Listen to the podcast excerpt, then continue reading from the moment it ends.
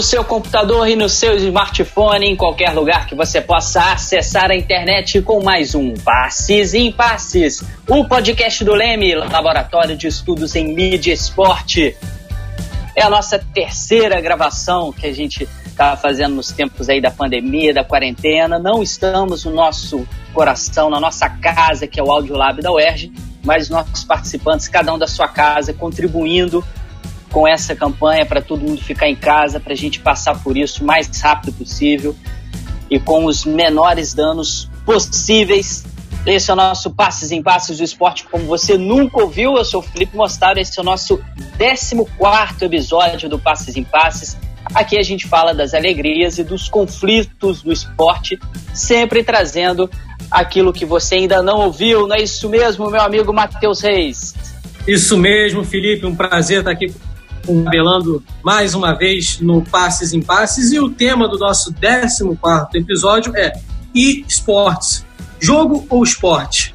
E você que ainda não ouviu os nossos episódios, acessa lá nas plataformas do iTunes, do Spotify, do Deezer. Não deixe de ir o nosso podcast, e aí você vai receber sempre uma notificação quando um novo episódio for pro ar.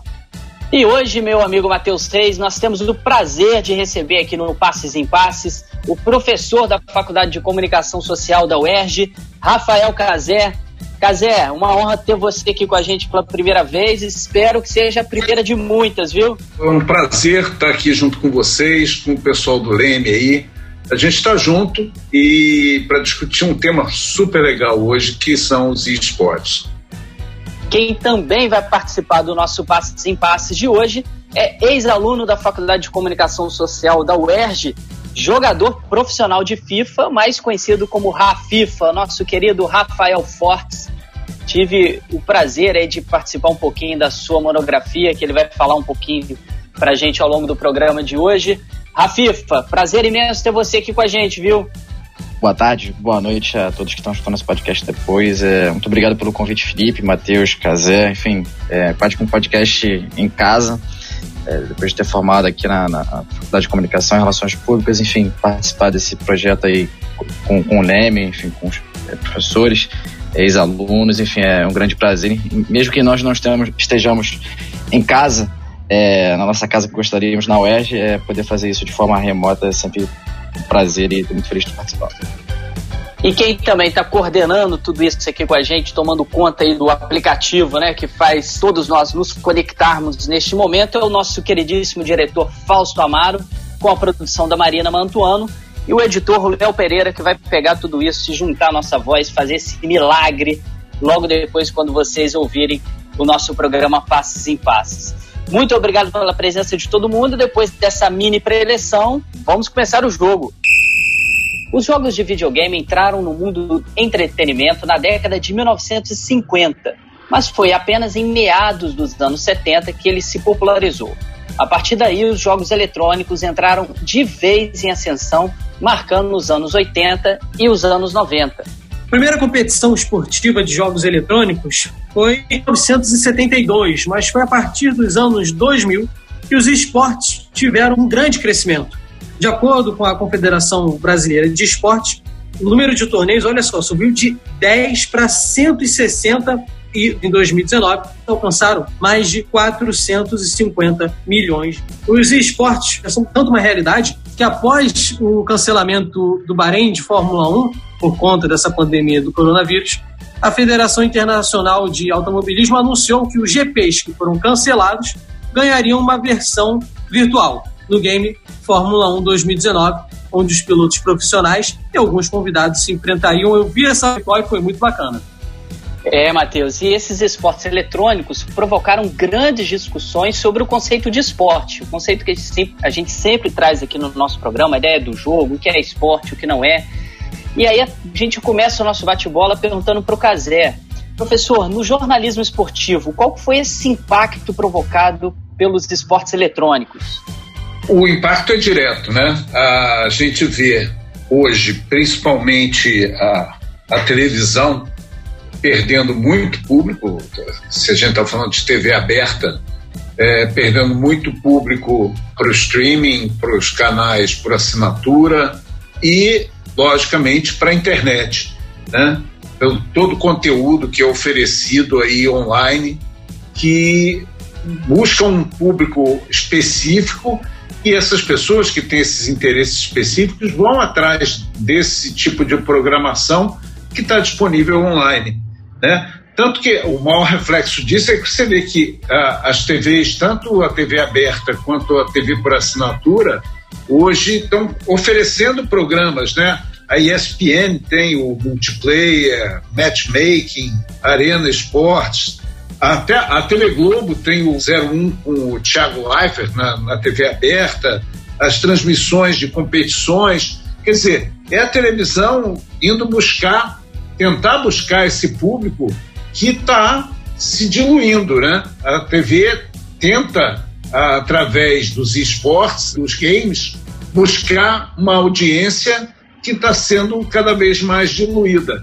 E embarcando na, nessa questão do fetiche somos modernos, estamos na onda, na crista da onda aí, quando não é verdade. A gente sabe que a TV, tanto aberta como por assinatura, elas sofrem uma imobilidade que não acontece no streaming ou na, no conteúdo online. E eles têm que correr atrás desse prejuízo. Beleza, professor. Agora, Rafifa, eu tenho uma pergunta para você.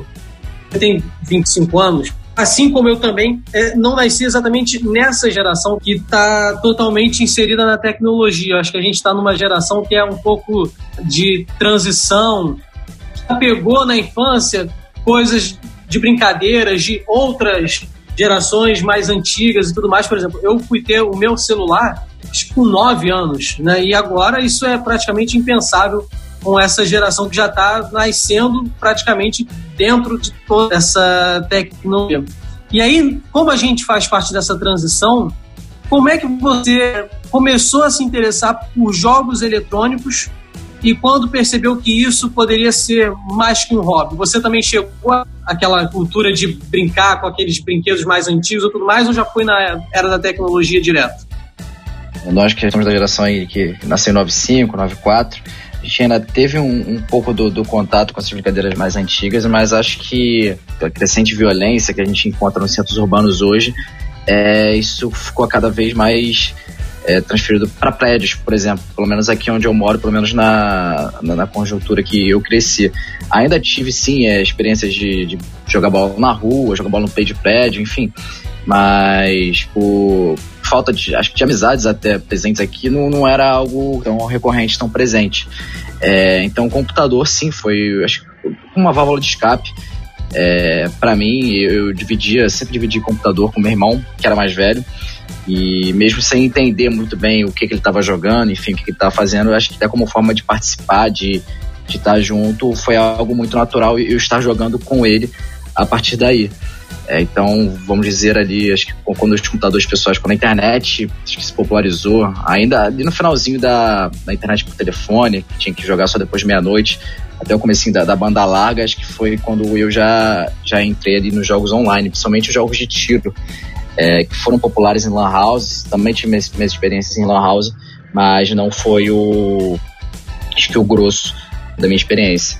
É, então, nessa época aí, na, no começo da Banda Larga, foi começo dos anos 2000, me, me corrija se eu estiver errado, já tem bastante tempo que eu não lembro direito. Mas já, já jogava essa época. E acho que o pulo de ser algo, como posso dizer, um, um entretenimento para para a profissão, acho que para algo que rentabilizava, foi em 2011, 2012, quando eu joguei meu primeiro campeonato de FIFA. Eu já sempre joguei campeonatos de outros jogos, antes jogava Counter-Strike, que é um jogo de tiro. É, já existia é, cenários minimamente profissionais, de tanto de Counter-Strike como de FIFA e de outros jogos, mas eu não estava inserido neles. Então, quando eu tive a minha primeira oportunidade de jogar um campeonato de FIFA, que naquele momento eu não, não jogava online, só jogava contra, de modo offline contra meu irmão, que sempre foi meu meu grande adversário, meu grande rival durante toda a minha vida. Joguei esse campeonato com outras pessoas e eu vi que eu tinha um nível é, de excelência, enfim, enfim, um nível bom de jogo que eu poderia é, transformar esse esse hobby em, em, algo que eu conquistasse premiações, enfim, que eu, que eu conseguisse. Que naquele momento era só premiações, não, não, não tinha muita vibe de ensinar, mas que eu poderia assim, ganhar um dinheiro que me traria alguma coisa, uma viagem, que não era, não era uma ideia de profissão nessa época ainda, mas sim que eu poderia lucrar, que eu poderia rentabilizar isso de alguma maneira. A FIFA, fala um pouquinho aí pro pessoal que está acompanhando o nosso Passes em Passes agora, né? É alguns dos títulos aí que você já conseguiu ao longo dessa sua carreira, como que começou mais ou menos isso, em que ano foi, você já mencionou aqui agora pra gente, mas os principais títulos e falar um pouquinho desses torneios, né? Que o pessoal acha que é apenas um hobby e cai no FIFA, mas o que a gente vai entrar daqui a pouquinho no programa. Conta pra gente como é que isso se tornou, além do, de conquistar um título, algo realmente um esporte, que você se prepara, que você treina para os jogos, assim como um, um jogador de futebol. A minha experiência com FIFA, primeiramente, eu sempre gostei de jogos de futebol. Acho que jogos de futebol sempre foram a minha paixão. Sempre fui um apaixonado por futebol, acho que como todo, todo mundo está aqui nessa chamada. E sempre quis ser jogador de futebol, mas enfim, o, o talento não, não, veio nesse lado. Então, enquanto não tinha jogo de futebol na TV, acho que sempre meu, meu hobby, meu, meu passatempo foi jogar os jogos de futebol ainda é, não necessariamente FIFA, mas Winning Eleven, Pro Evolution Soccer, tanto nas primeiras plataformas como Super Nintendo, PlayStation 1, PlayStation 2. Minha carreira no FIFA, especificamente, não minha carreira no FIFA, mas minha experiência com FIFA, apesar de ter jogado os primeiros jogos ali no final dos anos 90, foi se tornando mais séria é, a partir de 2009, 2010, quando já começaram a, a, penúltima geração de consoles, que foi o Xbox 360 e o PlayStation 3, é, anterior à, à geração que a gente tem hoje em que os jogos já, eram bastante fidedignos à realidade, enfim, eu fui me interessando cada vez mais e jogando. Como eu falei, em 2011, 2012 eu tive a oportunidade de jogar um campeonato que na época dava. A premiação era uma viagem para São Paulo para disputar 5 mil reais pro campeão. E eu nunca tinha jogado nenhum campeonato, eu me classifiquei, fui para São Paulo, foi minha, foi minha primeira viagem de avião, minha primeira viagem saindo do Rio. Eu tinha 16 anos na época, se me falha a memória enfim, eu consegui viajar, foi uma experiência bem legal e todo mundo nessa viagem falava assim que eu tinha futuro, enfim, que eu poderia investir meu tempo nisso para transformar algo, algo diferente. E assim eu fui tocando. É, em 2012 também já continuei jogando os campeonatos, não ganhei nenhum campeonato relevante, mas jogava campeonato online. Acho que de 2012 até 2017, apesar de ter ganhado alguns campeonatos presenciais, por uma questão de conjuntura da, do FIFA especificamente, do, do, jogo que eu jogo especificamente, a gente, as coisas não, não decolaram muito. Eu ganhava alguns campeonatos online, mas era sempre em dinheiro ou em prêmios, como PlayStation 4, enfim, que a gente trazia para remuneração depois, mas não era algo como profissão. Eu não vivia a partir disso.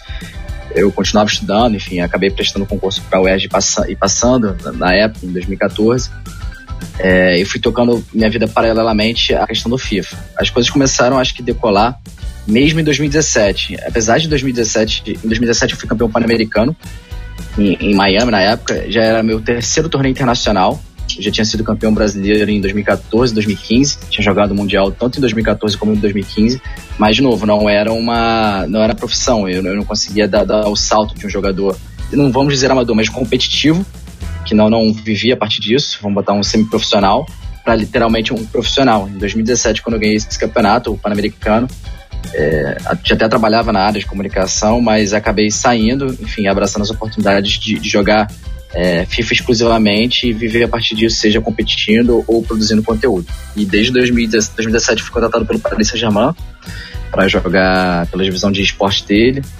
E desde o finalzinho de 2000 e 2019 eu sou jogador da Netshoes esportes. Maravilha, Rafifa.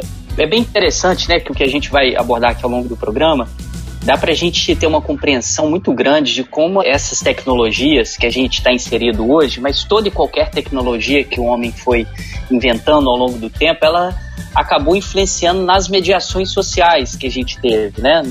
Hoje tem uma tecnologia que está fazendo a gente, mesmo com a quarentena, fazer essa gravação. E como que esses jogos foram, ao longo do tempo, se tornando uma parte do entretenimento, uma indústria de jogos, né? E essa indústria dos games também é inserida nessa indústria do próprio entretenimento, assim como a música, como o cinema. No entanto, né, a nossa produção conseguiu pegar alguns dados aqui bem interessantes que a gente vê uma diferença muito grande em termos de faturamento entre os games e o cinema, por exemplo. Olha só, para você que está acompanhando nossos passos em passos aí, ó. Em 2019, todas as movimentações feitas no mundo dos games ultrapassaram a marca de 120 bilhões de dólares. 120 bilhões. No mesmo ano, toda a indústria de cinema de Hollywood faturou aí cerca de 11 bilhões de dólares. Kazé, é, como que você interpreta essa, essa diferença né, e essa transformação, que é claro que vai acompanhar também a mudança da sociedade, por qual motivo você acha que os games estão tendo esse prestígio sobre outros eventos também tão conceituados? O prestígio, principalmente se a gente for focar nesse lado de movimentação financeira, de marcas altíssimas, né, de 120 bilhões nos games para 11 bilhões numa indústria antiga e muito famosa e que rende muito também, que é o cinema hollywoodiano. Olha, eu acho que o principal fator para essa popularização dos games é exatamente o acesso é, rápido em qualquer lugar através de, de mobile, através do console. Quer dizer, você pode estar jogando dentro do, do trem, indo para casa, você pode estar é, jogando com pessoas do mundo inteiro, online, on time. Isso tem um atrativo numa época que a gente valoriza tanto os avanços tecnológicos, isso tem um atrativo. É, então, é, esse é um dos fatores. É, a questão do faturamento é que o, jogo ele vai muito além, né? os games eles vão muito além de simplesmente você comprar um jogo. Né? Você jogando online, você tem uma série de possibilidades de upgrade no teu jogo, de comprar personagens, armas, né? recursos para você passar de fases. É, tudo isso vai, vai sendo faturamento. E aí, quanto mais gente você tem jogando, mais você ganha, porque você mexe com, com patrocínio, você faz girar a economia. Né? Então, evidentemente, você vai dizer, ah, mas a indústria de Hollywood também tem um faturamento muito grande. Lógico, mas pensa, você tem um filme que é lançado, que eles é, medem pela, por exemplo, nos Estados Unidos, a bilheteria da primeira semana é o grande patamar para você ver se um filme vai fazer sucesso ou não. Ou seja, você tem que sair de casa, ir a um cinema, assistir aquilo ali. O jogo não, o jogo está na sua mão, a qualquer momento. Né? Então, é, eu acho que esse é o principal atrativo para fazer com que essa indústria seja cada vez mais lucrativa. Né? Tem a questão da tecnologia e da praticidade. Em relação a, a, esses dados também, assim, eu, recentemente eu fiz uma matéria sobre esse crescimento dos esportes, só que comparando com os esportes tradicionais, esse crescimento e até essa ultrapassagem. Por exemplo, em 2022, segundo um estudo do Goldman Sachs, que é um banco internacional, um banco ah, global, a audiência dos esportes deve ultrapassar a da NBA, que é a Liga de Basquete Americana, e da NFL, que é a principal liga, né, que tem a maior audiência no, dos Estados Unidos de futebol americano é até 2022. E essa preferência do público também em relação aos esportes. Tocando um pouco de lado, as gerações nascidas antes dos anos 2000 tinham uma preferência maior por esporte do que e-esportes. E a virada dos anos 2000, de quem nasceu depois dos anos 2000, há essa inversão né, dos esportes terem maior preferência do que os esportes. Vou até dar o crédito, é um estudo da, da Fundação Getúlio Vargas, do qual o Pedro Trengrause, que é um especialista em direito esportivo, participou. Com o passar dos anos, os jogos eletrônicos foram se aperfeiçoando e, além dessa interatividade, ganharam cada vez mais traços né, de realismo. E alguns estudos indicam que quanto mais a semelhança com essa realidade, mais atraído o público fica para jogar esse jogo. E aí um dos que retratam isso da melhor forma, né? É, o FIFA. O primeiro videogame FIFA foi o International Soccer, o FIFA International Soccer em 93. E aí, atualização, atualização, o FIFA é um dos mais famosos do mundo. E aí, até pela similaridade de público, né? O, o acolhimento assim, do jovem nesse formato de videogame acaba dando um match assim, do público jovem que consome futebol presencialmente, e aí presencialmente a gente coloca tanto indo uh, ao estádio quanto vendo pela TV. Né? Acaba consumindo também no ato virtual. E aí eu, eu lembro dessa teoria do, das representações sociais, do sociólogo francês Pierre Bourdieu, que ele afirma que a constituição dos sujeitos se dá a partir do social para individual. Ou seja, assim, game se apresenta como um campo social também como constituidor desse sujeito. Isso, inclusive, é algo de muita polêmica, eu vou trazer para uma área mais prática, do fato de o jogo de tiro estimular personalidades violentas. Essa é a teoria que se cria. Vocês acreditam que os games podem influenciar nessa construção, assim como, por exemplo, a gente vê na novela, né? Ah, vê alguém fazendo alguma coisa errada visão na novela, isso vai estimular quem está assistindo, não sei o quê, é, esse, essa visão sobre a comunicação. Vocês acreditam nisso? Olha, é, na minha opinião pessoal, acho que sim, a gente tem que valorizar os games. Não, é porque eu sou jogador profissional, é porque eu consumo, consumo isso basicamente todo dia, mas é, os games sim são, são parte do, do, do fenômeno social da sociedade hoje que a gente vive. É, e a gente tem, tem, que entender eles, tentar começar a buscar como objeto de estudo, mas é, principalmente nessa discussão que, que você pontuou do que, que acho que é erroneamente trazida pelo pessoal que gosta de fazer lobby contra os games e pega sempre esse exemplo que é o do jogos violentos é, estimulam a violência.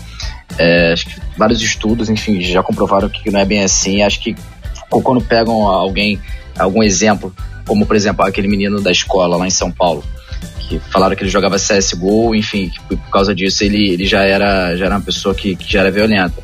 Mas não pegaram, enfim, toda a situação dele de bullying, enfim, todos os outros exemplos, todas as outras situações que influenciaram para que ele pudesse cometer, enfim, que ele pudesse ter, ter esse tipo de, de comportamento e preferiram utilizar o jogo como, como uma bandeira que, que isso é errado. Assim como os filmes também podem acontecer, enfim, acho que toda a situação da, da, pessoa, enfim, toda a construção social da, daquele, da, daquela pessoa tem que ser levada em conta quando acontece algum problema desse. Enfim, jogos violentos não, não formam pessoas violentas. Eu sempre joguei jogo violento e nem preciso sair dando tiro nos outros no meio da rua, como várias outras pessoas também não. Então, é, acho que sim, é erroneamente levantada essa bola, enfim, só para trazer esse exemplo. E acho que sim, a gente deve estudar isso cada vez mais com, como um fenômeno, enfim, mas com calma e sem, sem tomar conclusões precipitadas. Só para acrescentar o que o Rafifa está falando dessa do aluno, foi daquele massacre que aconteceu é, em Suzano no ano passado, né? E algumas manchetes uh, associaram o fato dele jogar videogame a essa personalidade violenta, eventualmente, não é por aí. Cazete, além dessa, desses pontos né, que o Matheus e o, e o Rafifa comentaram aqui agora, é, outra parte importante que estava lá no logo no iníciozinho da pergunta do Matheus, era essa parte da formação do sujeito. E assim como um fenômeno de, de entretenimento, né, o Matheus citou o exemplo das novelas, né, o esporte tem sempre essa relação de estar construindo o sujeito a partir daquela coletividade esses e-games, né, esses, é, esses os e-sports, como que você observa essa formação do sujeito nessa garotada que já está bem inserida nessa tecnologia? É, eu acho que. Do, deixa eu só dar um pitaquinho do que o Rafifa estava falando aí. Eu, em 2018, eu fiz um programa sobre games na TV Brasil, é, que aliás foi o que me despertou para essa área de esportes da minha geração, é, eu tô com mais de 50, é, é uma coisa totalmente nova, quer dizer, meus videogames eram os fliperamas na os joguinhos Space Invaders, Donkey Kong, essas coisas na rua, em fliperama. Nunca fui um grande aficionado de games e fazer esse programa me despertou para um mundo novo aí que eu não conhecia, ou não que eu não conhecesse, mas que nunca tinha me aprofundado. É, e a gente fez uma entrevista. É, um dos pontos que a gente queria discutir era exatamente essa questão dos jogos violentos. E o que a gente ouviu de especialistas foi exatamente o contrário. Quer dizer, na verdade, o, o, o jogo violento, o jogo de tiro, ele pode servir até como uma forma de extravasar é, uma, essa violência, né? essa, essas frustrações, essa, essa, algo que pudesse impulsionar para uma violência no mundo real. e que o, o videogame ele pode ajudar isso. O Rafifa estava falando que o cinema tem a mesma coisa. É, lembra aquele filme O Clube da Luta? O cara foi com a arma para o cinema e saiu atirando em um monte de gente. Aí, não, é porque o filme era violento então. Não, não é isso, né? A gente a gente está vendo que, que não é essa questão. É a questão do, do, do sujeito criar uma, uma personalidade, os avatares, né? Eles criam essa personalidade. Acaba que esses avatares não necessariamente são um reflexo da personalidade daquela pessoa, né? É, ela pode ali naquele avatar ser quem ela gostaria de ser.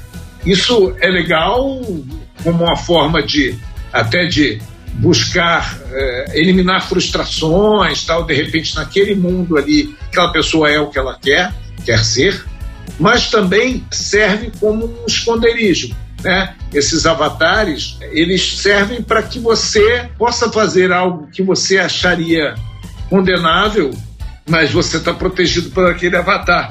Um exemplo clássico disso é a questão do machismo. Né? Hoje em dia, meninas que jogam com avatares femininos são muito zoadas, são muito é, vítimas de bullying né, ou de agressões de cunho sexista por outros jogadores. Tanto que teve uma campanha, uns dois anos, que foram meninas convidaram grandes nomes dos games para jogar com avatares femininos para ver a forma como elas eram agredidas. Né? Então, essa questão da personalidade não necessariamente tem a ver com o tipo de jogo que você joga, né? e sim com a sua própria personalidade. Eu acho que você não vai fazer na rua o que eticamente, dentro da sua criação, do seu, dos seus preceitos, você não faria normalmente. Então, não é o jogo que vai estimular isso ou não. Maravilha, Cazé. Rafifa, tem uma pergunta aqui interessante que o pessoal da, da produção apurou também. É, a gente sabe que o crescimento do universo do esportes ano a ano é notável. A gente está falando isso aqui ao longo do programa. E atualmente, olha o lado aí da sociabilidade muito forte. Os esportes eletrônicos estão presentes também nas atléticas das universidades. Para quem não sabe, né, as atléticas são uma espécie de associação formada pelos estudantes universitários de maneira independente que representa um curso ou uma área de formação e essa atlética vai é, promover treinos, promover torneios e campeonatos para essa interação entre os, os alunos, tanto da universidade que essa atlética faz parte, como é, jogando, fazendo esses campeonatos com outras atléticas. Qual que, é, qual que é a importância da presença aí do esportes nessas atléticas para você, Rafi? Olha, eu acho que é importante sim, assim como todos os outros esportes, seja ele futsal, vôlei, é, handball e etc. Acho que a grande questão hoje dos esportes, esportes eletrônicos, colocando assim, no ambiente universitário é a dificuldade de infraestrutura eu, eu já, já, já fui questionado por, por, em outros podcasts, enfim, outras oportunidades, é exatamente essa interação. A, qual seria a importância de, por exemplo, você tivesse um, um laboratório de, de esportes eletrônicos dentro da sua faculdade. Só, só que a questão foi, é, eu pontuei, eu acho que tem que ser óbvio, imagina a gente numa universidade cada vez mais estruturada, cada vez com mais equipamento, a gente ter sim, não, não só essa oportunidade, um laboratório de esportes eletrônicos, mas tantas outras que, que se considera necessário um laboratório, não computador, mas enfim, um laboratório que acho que audição gráfica e tantas outras que, que são necessárias. É, o meu exemplo, quando perguntaram isso, foi, foi a própria UERJ, que eu, que eu tive a oportunidade de passar durante tantos anos. Eu, enquanto eu era jogador profissional, enfim, enquanto eu jogava profissionalmente, colegas meus não, não tinham dinheiro por causa da bolsa, enfim, para ir para a faculdade. Ou então os professores não, não já recebiam nesse meio tempo. Como é que eu vou demandar, enfim, fazer esse lobby para um, um laboratório de esportes eletrônicos quando, quando tem situações, acho que bem mais graves, bem mais relevantes. Acho que sim é importante, assim como todos os outros esportes, até porque, como a gente está batendo bastante aqui, é, é um fenômeno que, que vem, acho que, para ficar, ainda mais nessa, nessa leva de cenários cada vez mais digitais. Mas eu acho que a gente tem que, que olhar com calma quando a gente fala em trazer isso para dentro da universidade. As próprias atléticas em si, para terem atletas jogando é, esses campeonatos, enfim, acho que funciona, mas tem que ser algo mais remoto, enfim, algo que a pessoa, que a pessoa consiga fazer de casa. Trazendo, por exemplo, o espaço físico da universidade, acho que já é uma, uma tarefa, uma conversa um pouquinho mais complicada. Até porque, uh, Rafifa, essa questão das atléticas com equipes de esporte pode ser também uma forma de incluir, de dar acesso também ao ensino superior. falo isso porque já tive a oportunidade de entrevistar alunos, por exemplo, de faculdades particulares. E aí vou, não quero fazer me mexer, mas só para comentar, alunos da faixa, uma faculdade privada aqui do Rio de Janeiro, que eles têm bolsas de estudo em equipe de esportes é uma atividade ainda bem incipiente, não sei se ainda é uma pioneira dentro aqui no cenário universitário do Rio de Janeiro, mas é uma iniciativa legal e que pode ser replicada aí para outras universidades também.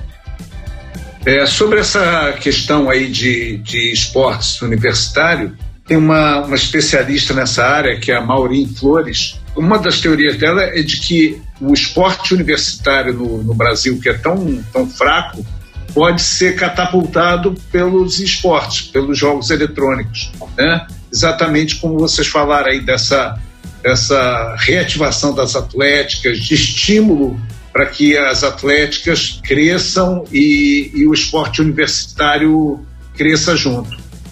E se nesse cenário né, das atléticas a gente já vê um dos pontos que pode impulsionar o, o esporte no Brasil, o esporte universitário, como o Cazé acabou de mencionar, é bem interessante que foi anunciado como uma das grandes novidades dos Jogos Olímpicos de Tóquio, apenas no ano que vem, né, 2021, o torneio Intel World Open. Nesse torneio serão disputadas oficialmente partidas de esportes, aproveitando o cenário dos Jogos Olímpicos. Diante desse crescimento tão grande que a gente já vem comentando aqui ao longo do programa, aquela perguntinha que é mais para a gente esclarecer o pessoal que está acompanhando nossos passes em passes.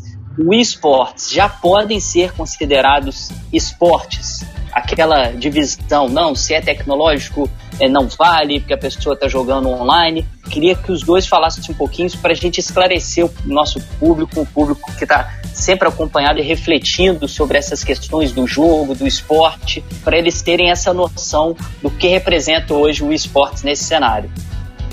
Eu acho que sim, eu vou puxar um pouco sardinha pro meu lado, falar que, que, que os esportes são sim esportes. É, eu participei do programa do Bial há um tempo atrás com a professora Maureen Flores, que é pesquisadora da FRJ, se eu não me engano, enfim, tive a honra de ter ela na, na minha monografia, na minha banca da monografia. É, e ela falou algo que eu acho que achei mais interessante. Se tem gente jogando, se tem gente torcendo, se tem gente se organizando para seja patrocinador, seja para transmitir, se tem gente mais importante, se tem gente assistindo, acho que não tem por que haver essa discussão se é esporte ou não. Acho que todos os, os, os fatores, os participantes é, para transformar isso numa transmissão esportiva, enfim, para ter esse interesse existem, é, não tem que ficar questionando é, pormenores é, sobre ser esporte ou não. Eu acho que não é um caminho sem volta. Né? Não tem como a gente dizer, ah, não é esporte. É, a gente vai, vai, vai partir, bater com outras modalidades. Então, Fórmula 1 não é esporte, é, xadrez não é esporte. Eu acho que não cabe mais esse tipo de rótulo, de rotulação, entendeu? Na verdade é uma disputa, tem campeonatos, então por que não? Entendeu? Os Jogos Asiáticos em 2018 já tiveram é, modalidades de, de esportes, entendeu?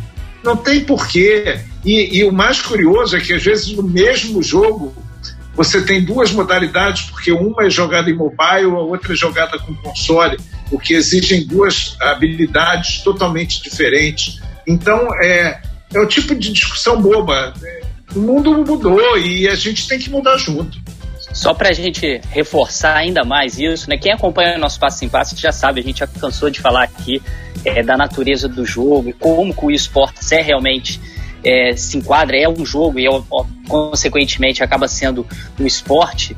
No nosso clássico, que a gente sempre comenta aqui no nosso programa, o Homo Ludens, do John Huizinga, ele fala alguns alguns dos elementos é, primordiais para se ter um jogo.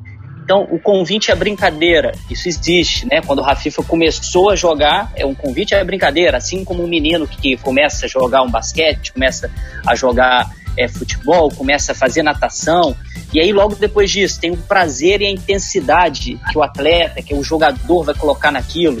Isso tem até em jogo de baralho, tem intensidade, tem prazer, você acaba xingando, brigando com seu amigo, colega, com a sua esposa, com seu primo, com o seu irmão, quando está naquela intensidade do jogo, isso é completamente normal, como, como tem um envolvimento do, dos atletas, né? O Rafifa deve passar por situações dessas, que o estresse emocional do envolvimento que você está ali, a capacidade de concentração que você tem que ter dentro de um jogo, tudo isso é muito, muito forte. E esse elemento do jogo primordial é o que faz parte da cultura. Se a gente está numa cultura que tem esse foco da tecnologia, é óbvio que isso vai se enquadrar no esporte e vai ser um esporte, como a gente está comentando aqui, que tem uma penetração absurda dentro da sociedade.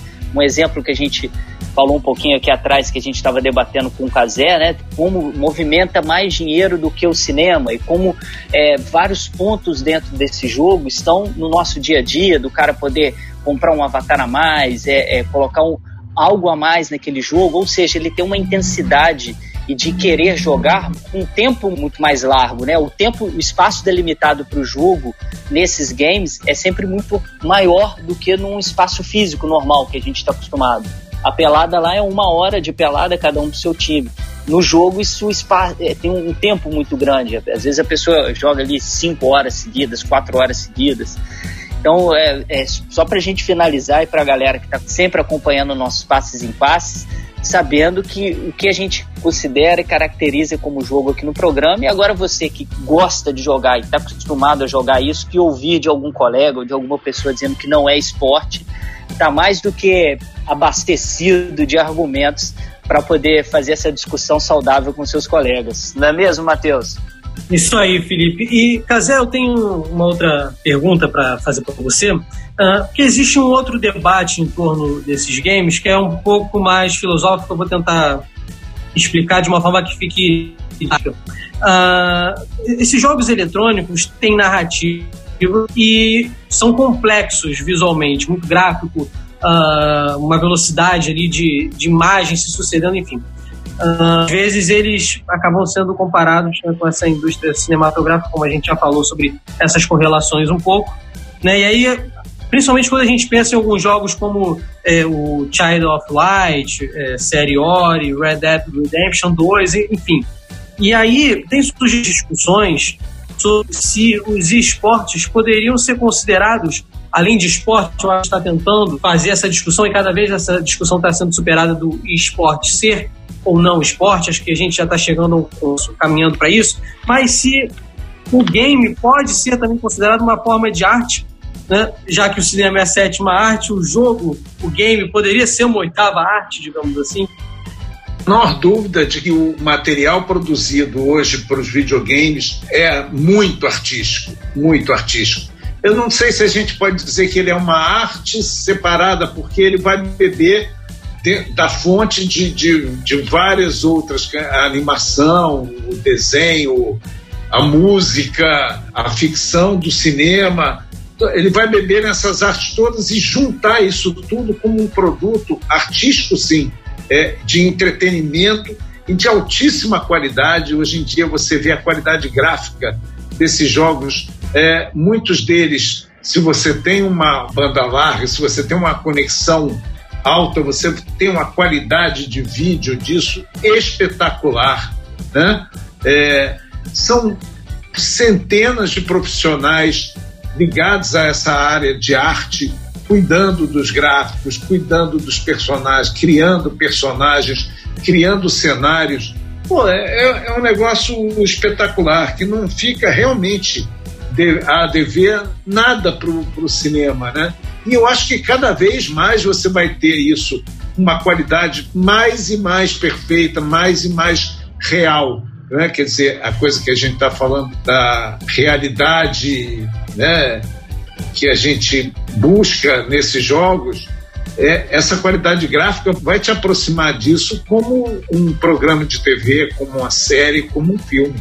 Só para a gente complementar né, isso que o Casé estava abordando agora, tem um conceito bem interessante que os estudiosos aí de mídia estão é, trazendo nos últimos anos, que é o de mediamorfose e o da remediação. É, em ambos dá para a gente colocar isso dos games em cima dessa pergunta do Matheus, né? Como que os games acabam é, bebendo de várias fontes de outras mídias que já estão inseridas no imaginário é, das pessoas há muito tempo, né? A, a forma da linguagem é, narrativa do cinema, de, de outras formas narrativas que a gente vai tendo, de animações, como que tudo isso constrói, vai, vai fazendo essa morfose, né? E vai ao mesmo tempo remediando os games, né? Que começaram com aquela capacidade de, é, do, dos bits bem baixinhas, né? Lá do Atari, que foi o primeiro que eu, eu comecei a jogar, e até a gente chegar nessa qualidade. Como que uma mídia vai se entrelaçando à outra para a gente ter esses resultados, né? Bem legal. Vai estar tá aí daqui a pouquinho, eu vou citar o, esses dois trabalhos, né? Para quem quiser se aprofundar um pouquinho mais nesse tema, mas vale a pena. Queria aproveitar o gancho aí em cima dessa, dessa ótima reflexão que o Casé fez. Matheus, você tem outra pergunta? Sim. Casé, agora falando uh, especificamente da cobertura jornalística uh, sobre os esportes, que é um campo com tanta novidade, com uma linguagem, gírias que não faziam parte desse linguajar, desse, desse vocabulário do jornalismo. Você acredita que os jornalistas esportivos estão preparados para realizar essas coberturas? O que é necessário para fazer isso? Vou emendar uma outra pergunta, você pode responder tudo de uma vez, mas eu acho pertinente. Essa cobertura vai conquistar audiência pelos grandes de mídia ou essa cobertura qualificada vai ser vista como boa apenas, por exemplo, em mídias alternativas especializadas em blogs, canais de internet, por exemplo? Acho que os canais abertos não têm espaço para isso. Acho que nos canais por assinatura, como eu estava falando lá no comecinho do podcast, estão é, buscando isso. Acho também que os profissionais que a gente tem hoje não são profissionais nativos desse esporte, são profissionais que estão tentando se adaptar a essa linguagem. Eu acho que um exemplo bem curioso é que teve um programa com Galvão Bueno, é, agora faltou o nome do, do, do, programa dele, não é aquele de segunda-feira no, nos Bem, amigos. Isso, bem, amigos. bem, amigos. É o seguinte, é, ele estava recebendo jogadores de games, de esportes, e fez uma locução de um game. É a coisa mais caricata do mundo. E ele sabia disso. Quer dizer, ele não tem a menor intenção de ser um locutor é, de esportes. Né? Mas já existe um mercado muito grande disso. Se você vai nessas grandes feiras de games, no Rio, em São Paulo, é, você vê uma profusão de locutores e de comentaristas nos estandes. São pessoas que estão ali, que focam exclusivamente naquilo ali e que automaticamente vão gerar uma nova linguagem. Essa linguagem provavelmente vai ser adotada pela mídia tradicional, mas na TV aberta acho que não tem espaço. Na TV por assinatura, alguma coisa em busca de audiência acho que os canais online, os canais específicos disso é que vão ser a grande fonte de informação para o público que, que gosta de esportes. Meu ponto de vista sobre o que o professor Casé falou, é, acho que sim, um dos grandes problemas hoje da, do pessoal que enfim, acaba fazendo a cobertura jornalística é, no cenário de esportes, óbvio que tem, tem níveis diferentes, é, o pessoal que acaba acompanhando League of Legends e, CSGO por serem, sim, esportes mais é, com mais repercussão, enfim, com mais, com mais dinheiro até envolvidos, eles têm uma cobertura com uma qualidade seja ela em, em, na produção, seja ela com mais profissionalismo. Mas acho que o, um dos grandes problemas hoje é, é, é ter o, o, profissional, ou enfim, é aquela pessoa que está fazendo aquela cobertura, trabalhando quase como jornalista, enfim, faltando esse conhecimento que uma faculdade de jornalismo pode agregar, e da maneira contrária também, o próprio profissional, o próprio jornalista formado, muitas vezes não saber do, do jogo em si, não saber as nuances.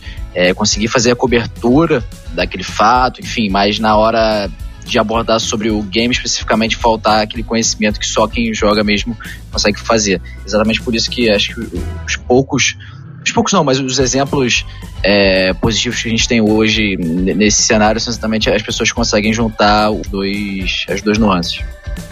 Um outro dado importante aqui que a nossa produção conseguiu é, coletar aqui é uma pesquisa feita em 2019 que indica que as mulheres representam um terço dos espectadores de esportes e que dentre os jogadores um terço também é composto por mulheres. O Casé já trouxe aqui a informação né, de algumas jogadoras que adentram nesse mundo e acabam é, sofrendo bullying. É, tanto para quem está dentro como para quem está fora, o que vocês acham que é preciso fazer para desmistificar alguns rótulos e clichês presentes no mundo dos games? Eu acho que essa discriminação que a gente vê dentro dos esportes nada mais é do que um reflexo da discriminação que a gente vive na sociedade brasileira como um todo. Né? É, e por que não dizer da sociedade mundial? Né? Existe o preconceito em relação à mulher no esporte, né? Existe, na verdade, um pensamento sexista na sociedade em geral, mas com o esporte isso é muito maior. É, a gente tende a. A sociedade tende a ver o esporte feminino ser um esporte de menor rendimento, como as como atletas meio café com leite, quer dizer, ah, as jogadoras de vôlei são ótimas, são, mas os jogadores de vôlei são muito melhores. Ah, então, é, a seleção feminina com a seleção masculina. Então, eu acho que é, isso é um reflexo que está acontecendo, que acontece e vai continuar acontecendo, pelo menos por um bom tempo, é que esse pensamento sexista vai ser refletido no esporte, como é em qualquer outra modalidade esportiva complementando também o que o professor falou, acho que no mundo dos games, um pouquinho na internet em geral, acho que ainda tem o fato de você sempre tá, poder, poder estar escondido por uma máscara, enfim, por um avatar. É, e, e, isso dá a sensação de, de impunidade de, de, não mostrar realmente quem você é. Nos jogos online, isso acho que, que é mais, o que mais ocorre, porque você está ali muitas vezes simulando um herói, enfim, é, quase como uma outra pessoa, então você é, se usa daquilo para poder, enfim, é, espalhar a sua falta de educação, os seus preconceitos, enfim, isso, como você falou, é, são retratos da, da, da sociedade em geral. Vamos fazer uma breve pausa para o nosso quadro Toca a Letra.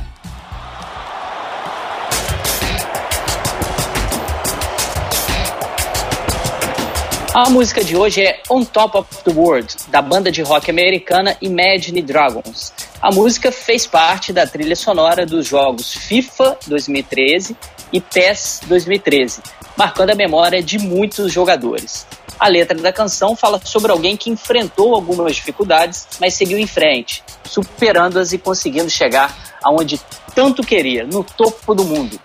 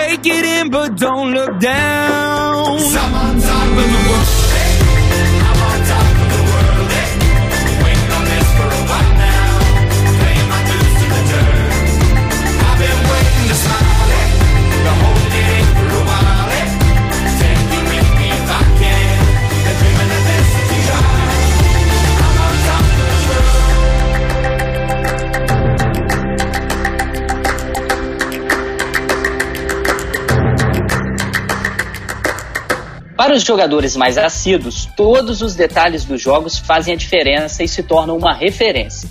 Nosso diretor Fausto Amaro, por exemplo, foi um dos que jogou o FIFA 13 e logo reconheceu a música e fez coro para que ela fosse escolhida para esse episódio. Não só ele é apaixonado pela música, como também nosso queridíssimo Matheus Reis, jornalista da Rádio Globo, que mais uma vez me dá a honra de dividir o programa aqui com ele em cima dessa escolha, né, do tanto do Falso quanto do Matheus, para essa música fazer parte do Toca Letra de hoje, a gente tem uma coisa interessante que é a imagem auditiva. O que, que um som consegue trazer, instigar imagens, instigar memórias para gente. A FIFA, você jogou o FIFA 13, né? Se lembra dessa música? Tem mais alguma outra música, alguma sonoridade marcante que você se recorde de algum outro jogo? E Casé, você também tem alguma memória sonora de algum jogo aí que você se recorde? Eu só dar um parênteses aí antes de passar para vocês dois. É uma colega nossa de, de doutorado aqui da, da UERJ, a Alessandra Maia, eu me recordo que eu acompanhei uma, uma apresentação dela em congresso uma vez, que era jogos de terror, as trilhas sonoras de jogos de terror. É uma coisa absurda, eu me lembro que eu é, assistindo, quando eu vi eu já estava querendo sair da sala, morrendo de medo e nem estava jogando, né? É, como que esse ambiente sonoro também auxilia bastante na construção é, desse ambiente, dessa atmosfera que envolvem os e-games. No meu caso, sim, eu lembro dessa música do Imagine Dragons. Acho que eu conheci inclusive a, banda. Hoje em dia eu sou fã, mas eu conheci a banda na época por causa dessa música. É, e realmente marcou. Hoje em dia, eu até desligo, tiro o som, enfim, do, do, do FIFA, mas acho que para mim é, é, um fato, questão de, de produtividade, rendimento. Se eu quero me concentrar, eu, eu, eu tiro tudo, eu jogo quase que no mute. Mas a, a música no, no, FIFA acho que fez parte sim, inclusive, acho que, por exemplo, o primeiro jogo que eu lembro que de FIFA que eu joguei foi FIFA 98. Eu lembro até hoje que, que tinha na trilha sonora tinha Fatboy Slim, tinha também Blur é, Blur era Song 2 e Fat Boy Slim era. Eu não lembro exatamente qual não sei que é, Check It Off, né? Alguma coisa assim. Foram duas músicas que ficaram bastante marcadas e acho que não, não só comigo, mas todo mundo que começou a jogar jogos de futebol naquela época, enfim, que, que lembra, que lembra com carinho de, de, dessa, desses dois artistas por causa do FIFA. Bom, como eu já falei, eu não sou um jogador, eu sou mais um admirador do que um jogador. Mas com certeza essa questão do som como eu estava falando lá da questão da qualidade gráfica, tem tudo a ver, né? Hoje em dia você, a gente é, é criado com, o entretenimento tendo as, as, grandes trilhas sonoras, né? As trilhas sonoras é que fazem com que a gente se emocione, com que a gente fique com medo, com que a gente fique tenso, né? Elas é que dão o clima para isso. E o videogame indo naquela linha de seu entretenimento e beber nessa fonte do cinema, as trilhas são, são riquíssimas e são é, não mais. Você tem até algumas músicas que você usa de grupos famosos, mas já existem criadores de trilhas sonoras especificamente para um game, como existe para os filmes. Então, acho que isso também é um, uma área que vai crescer muito. É, eu me lembrei que agora da. A gente estava conversando, me lembrei da trilha sonora do Sonic. Olha só, cara. Me lembrei perfeitamente lá de cada fase, tinha uma música é, diferente. Passei a minha infância inteira lá no Mega Drive, né? É fantástico a gente se, se recordar desses, dessas passagens. Tem alguma que você lembra aí, Matheus? Cara, eu tava torcendo para você não fazer essa pergunta. Não é porque eu não sei, é porque a música que marcou. Vocês lembram a música de abertura do Bomba Pet? Jogo de futebol? Eu lembro, 100% atualizada. Muito bom também. 100% atualizado é ruim de aturar. Bomba Pet virou moda, todo mundo quer jogar. Com a nossa equipe, ninguém bate de frente, Bomba Pet é nervoso, não dá chance ao concorrente. Não tem música nessa, amigos. Maravilha, Matheus. Maravilha, Rafifa. Maravilha, Cazé. Esse é o nosso 14 episódio do Passes em Passes, o esporte como você nunca ouviu. Compartilhe o programa aí com seus amigos, nos ajude a fazer o podcast, manda aí pro amigo para ele lembrar qual jogo, qual game ele mais se envolveu até hoje, qual música que ele se recorda também dessas trilhas sonoras. tem alguma outra sugestão de pauta, tem pergunta, entra lá no arroba tanto no Facebook quanto no Instagram, e conversa com a gente. Dessa vez a gente abriu a nossa caixa de perguntas e a gente escolheu o questionamento do arroba Pedro Diniz MV. Arroba Pedro Diniz MV. Muito obrigado pela sua participação.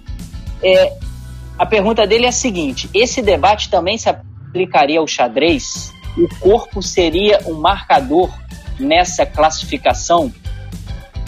Eu acho que a questão de para ser esporte tem que ter movimento é, é é, é limitar demais isso aí, né? Quer dizer, o esporte exige bem mais do que apenas o suor, né? É, embora que numa cidade como Rio de Janeiro, se você não tiver ar-condicionado, vai suar de qualquer jeito, principalmente se for verão. Ah, mas a questão de reflexo, de raciocínio, são é, é, uma série de outros fatores que você tem também dentro do esporte e que você vai ter no esporte. Então, não é pelo fato de você estar jogando sentado é, que você não, não vai estar tá desenvolvendo uma série de características dos esportes como um todo. Maravilha, Casé. A gente agradece aí o arroba Pedro Diniz MV. O Pedro, ao longo do programa, né, já estava acompanhando, a gente abordou bastante essa questão aí de ser ou não ser esporte. Acho que já estava meio que respondido e o Casé agora cravou essa resposta para o Pedro. Muito obrigado pela participação. Muito obrigado você também pela sua audiência. Tá gostando do nosso Passes em Passes? Agora a gente vai para o nosso quadro Ondas do Leme.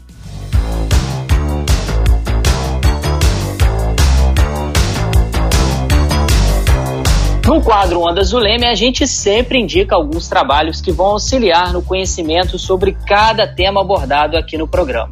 O que, que está em alta quando a gente fala deste tema?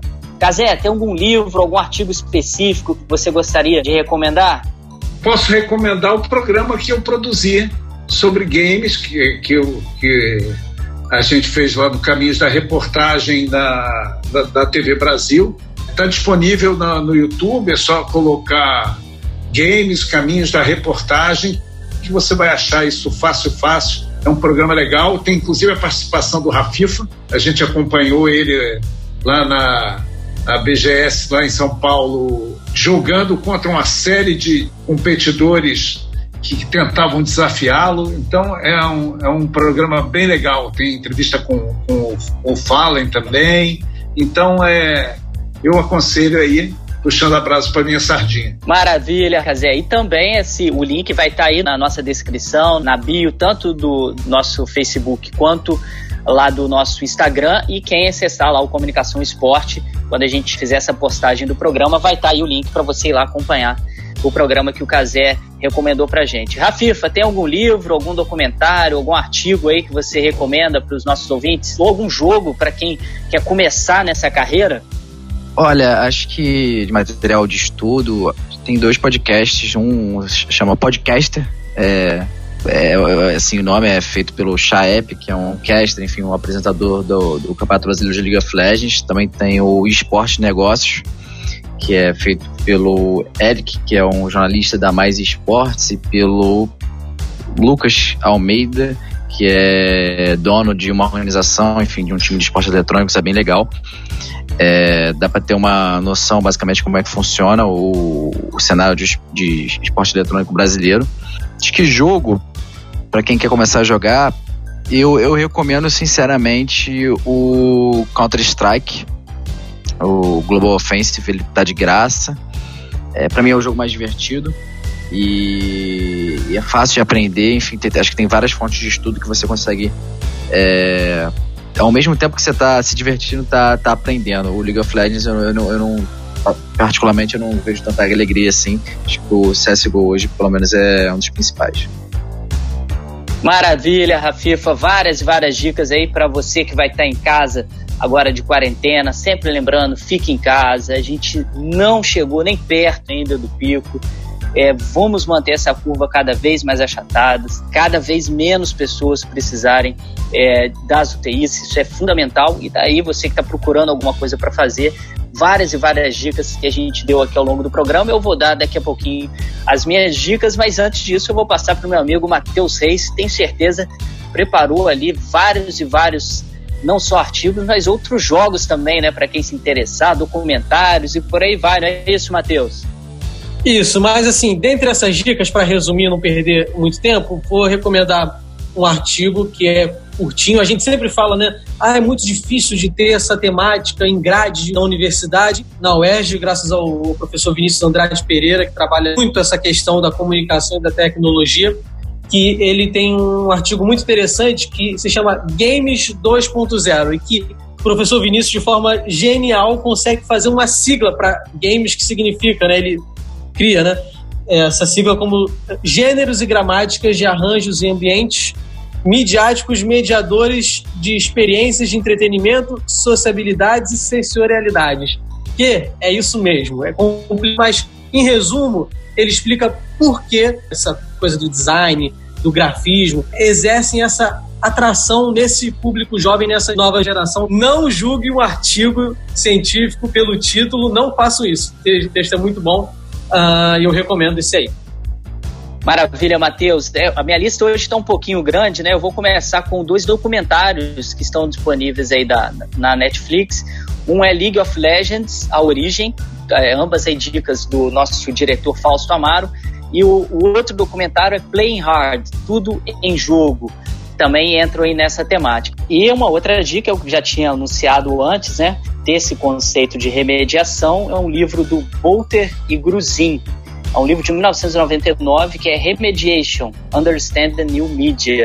É um livro bem interessante para a gente acompanhar isso. E o outro é sobre o Media Morfose, é, que é do Roger Fiedler, que também é bem interessante para a gente acompanhar aquilo que a gente estava comentando hoje, como essa nova mídia, né, esses games acabam sendo remediados pelas mídias antigas. E o clássico, que quase todos os programas aqui eu indico, que é o Homo Ludens, do John Ruizinho, que eu comentei aqui quando a gente estava comentando essa ideia se era esporte ou se não é. Acho que o John Ruizinga mata todo e qualquer tipo de objeção nessa ideia nossa aqui do esporte serem esporte.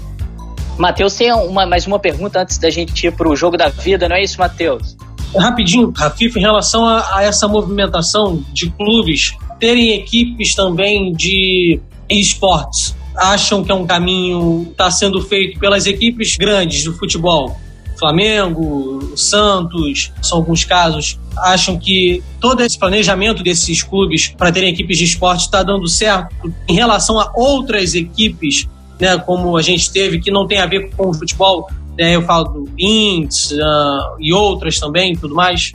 Olha, é, eu, eu valorizo sim a, a iniciativa, acho que tem muito a, a, a adicionar, enfim, seja em questão financeira, é, dos clubes de futebol realmente terem dinheiro e conseguirem investir, seja é, na repercussão mediática, ou até trazendo torcida. Isso eu acho legal, mas eu tenho muito medo porque é, a gente sabe que no, no futebol é, há, uma, há um amadorismo, mesmo treinado em clubes da, da primeira divisão, e acho que isso é uma, uma das discussões que mais ocorrem hoje no, na imprensa sobre a profissionalização do futebol, enfim, questão de sociedade anônima e, e tantas outras que acabam não, não vem aqui ao momento discutir, mas um pouco disso nos esportes eletrônicos, porque se a gente sabe que no futebol tem muita que tem muito dinheiro, enfim, já tem esse amadorismo. Imagina quando for no esporte que é, os valores são menores,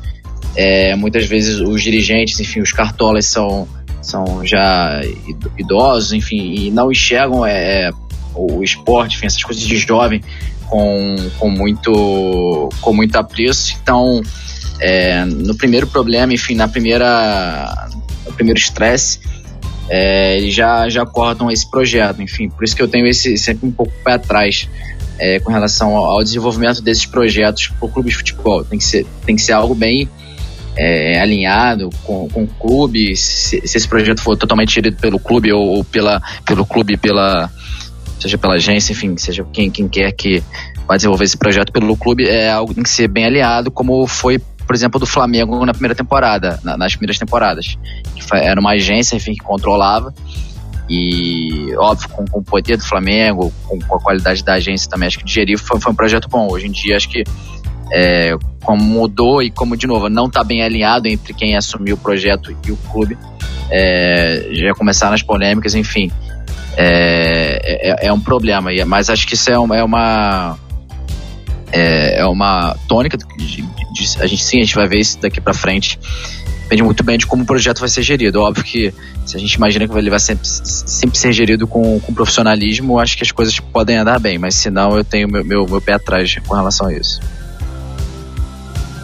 Eu acho que o, o a associação com, com, times de futebol, com clubes de futebol, ela pode ajudar a, mais aos clubes do que qualquer outra coisa, porque você traz um público novo. É, o futebol, se você for ver, principalmente dos times brasileiros, as novas gerações aí tem muito mais, alguns têm muito mais identificação com os times lá de fora do que com os times daqui.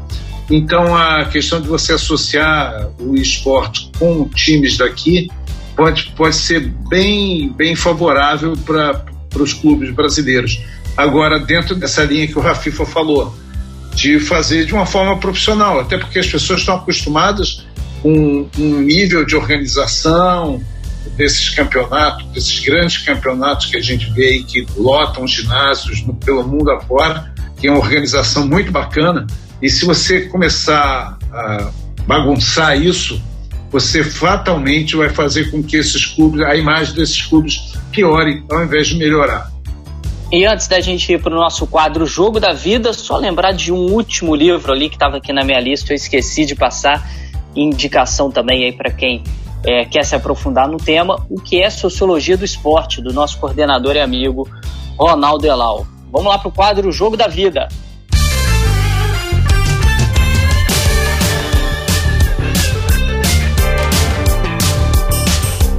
Nosso programa está quase no fim, mas antes temos um quadro importante que é o Jogo da Vida. No episódio de hoje, ó, tá valendo jogo eletrônico também, viu? Qual jogo marcou a sua história? Em qual momento você percebeu que o esporte tinha entrado na sua vida? Quando você teve certeza de que era um apaixonado pelo esporte? Casé, qual foi o jogo da sua vida? O jogo da minha vida aconteceu muito tempo depois eu ter me apaixonado por esporte. Aconteceu no dia 21 de junho de 1989, Botafogo ganhando do Flamengo, sendo campeão depois de 21 anos de jejum. É, desses 21 anos, é, eu vivi todos. Né? Então, é o jogo mais importante da minha vida. Agora, a, a paixão por futebol e pelo esporte de forma geral nasce lá atrás, nasce quando a gente é criança, quando a gente vai acompanhando. Eu, por exemplo, acompanhei a Copa de 70.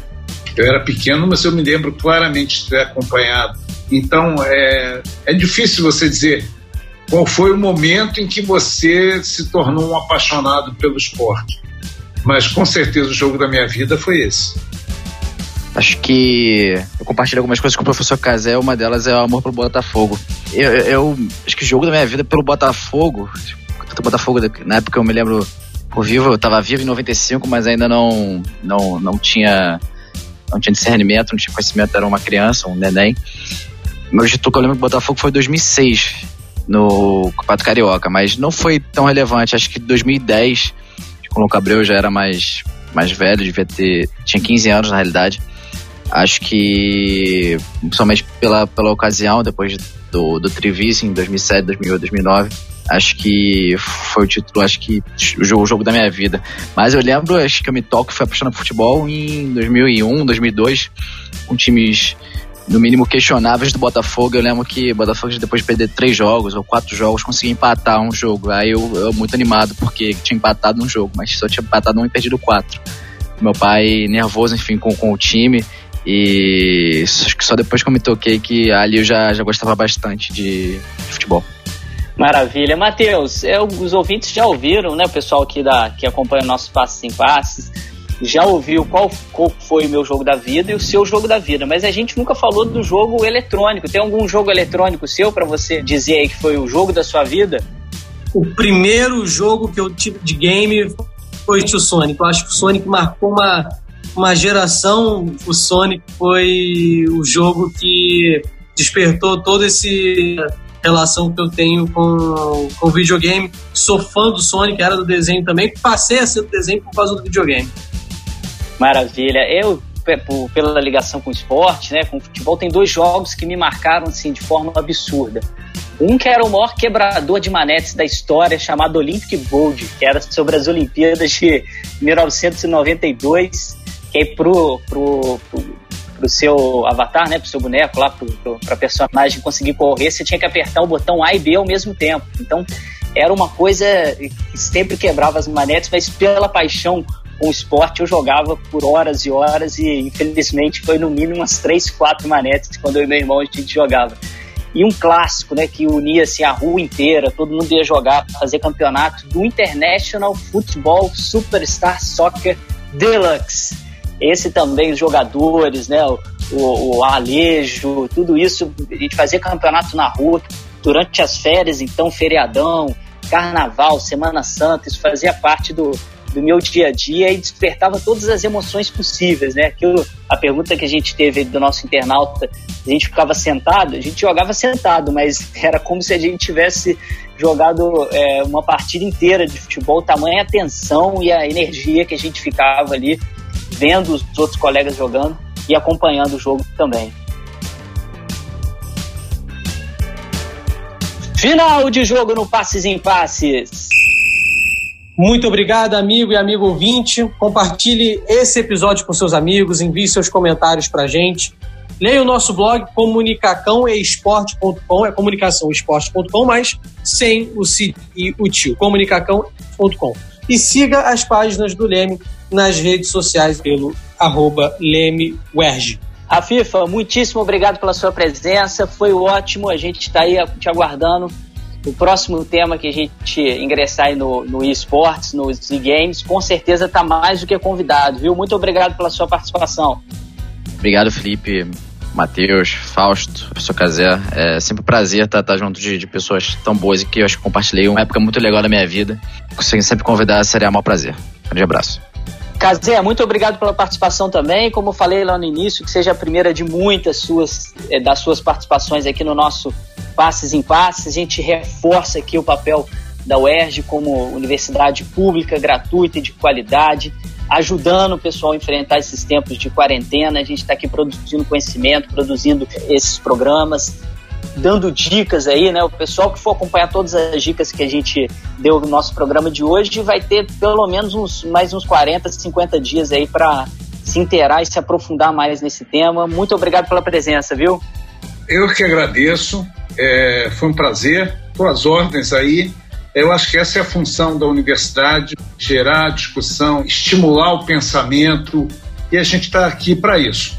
Tá bom? Muito obrigado e até a próxima. Passes em Passes é uma realização do Laboratório de Estudos em Mídia e Esporte do Audiolab da UERJ, com o roteiro da queridíssima Letícia Quadros e do Fausto Amaro, direção do Fausto Amaro e minha, Felipe Mostaro, edição do nosso amigo Leonardo Pereira. Nosso programa é quinzenal e a gente espera vocês no nosso 15 episódio. Vem muita coisa boa por aí. Sempre lembrando, fique em casa. Passes em Passes, o esporte como você nunca ouviu.